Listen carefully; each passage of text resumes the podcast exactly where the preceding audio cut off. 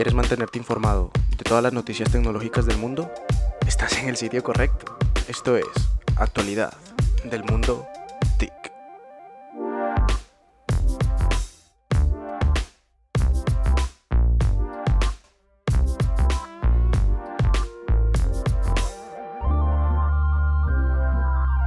Mi nombre es Bark Code. Podéis escucharme en iTunes, SoundCloud, así como las diferentes plataformas actuales de podcast. También podéis escucharme desde la página web en construccionrk.com. Vamos con los titulares más destacados. Windows se actualiza. Nintendo Switch Online hackeada. Nueva familia de iPhones. Vulnerabilidad en Apple y más novedades. Como comenté en el capítulo anterior, un Zero Day exploit había sido hallado en Windows. Si no sabes de lo que te hablo, te recomiendo escuchar el capítulo anterior. Pues bien, Hace algunos días, Microsoft ya lanzó una actualización para parchear esta vulnerabilidad que había sido descubierta en Windows, con lo que nos aseguran que ya todo está bajo control. De todas formas, estaré pendiente ante nuevas novedades que puedan ocurrir con Windows.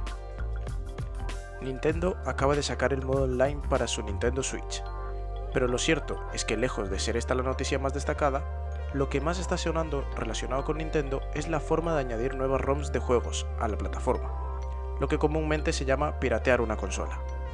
Y como no, a través de Twitter, un usuario llamado arroba capuchinoheck mostró el proceso de cómo hacerlo de forma sencilla, y esto se propagó rápidamente.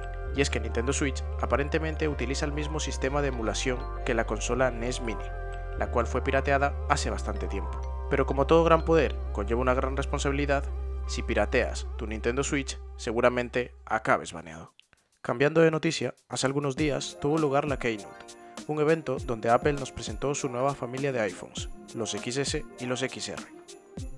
Empezando por la versión, digamos, que más económica, el iPhone XR vendrá en principio en acabados rojo, amarillo, blanco, coral, que es como una especie de rosa, negro y azul.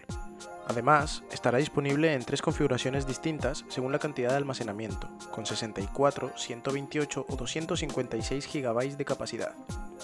Tendrá un ratio de pantalla de 6,1 pulgadas con un panel LCD multitouch, con tecnología IPS. El teléfono vendrá certificado con IP67, lo que significa que podremos sumergirlo hasta un metro de profundidad durante 30 minutos, aunque si se te daña por este motivo, la garantía no lo cumple. Más detalles de este iPhone XR es que estrenará el procesador A12 Bionic.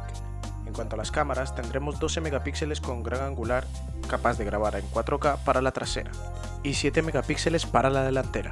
Todo esto costará 859 euros, la versión más básica de 64 GB. Continuemos con el iPhone XS y XS Max. Los dos vendrán con acabados en oro, gris espacial, en color negro de toda la vida y plata, los dos contarán con versiones de 64, 256 y 512 GB de almacenamiento. La gran diferencia entre estos dos terminales está en su tamaño de pantalla, ya que el iPhone XS tendrá un ratio de pantalla de 5,8 pulgadas, mientras que el XS Max tendrá un ratio de 6,5 pulgadas. Los dos contarán también con un chip A12 Bionic. Las cámaras son muy parecidas al del iPhone XR en cuanto a especificaciones, lo único destacable es que la cámara trasera de la familia XS tiene teleobjetivo.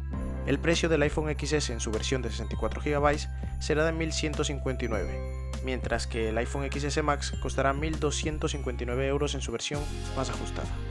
Pero continuemos con Apple, ya que hace algunos días un hombre de origen taiwanés, a través de su Facebook, dejó unas capturas de pantalla donde demostraba que había comprado 502 iPhone por el módico precio de un dólar taiwanés, unos 3 céntimos de dólar estadounidense.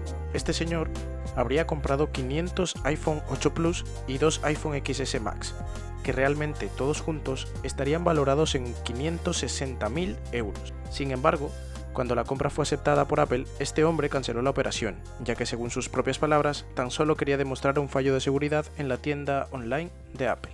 Recordaros que este podcast lo podéis escuchar en SoundCloud, iTunes y casi todas las plataformas actuales de podcast. No me enrollo mucho más y hasta la próxima.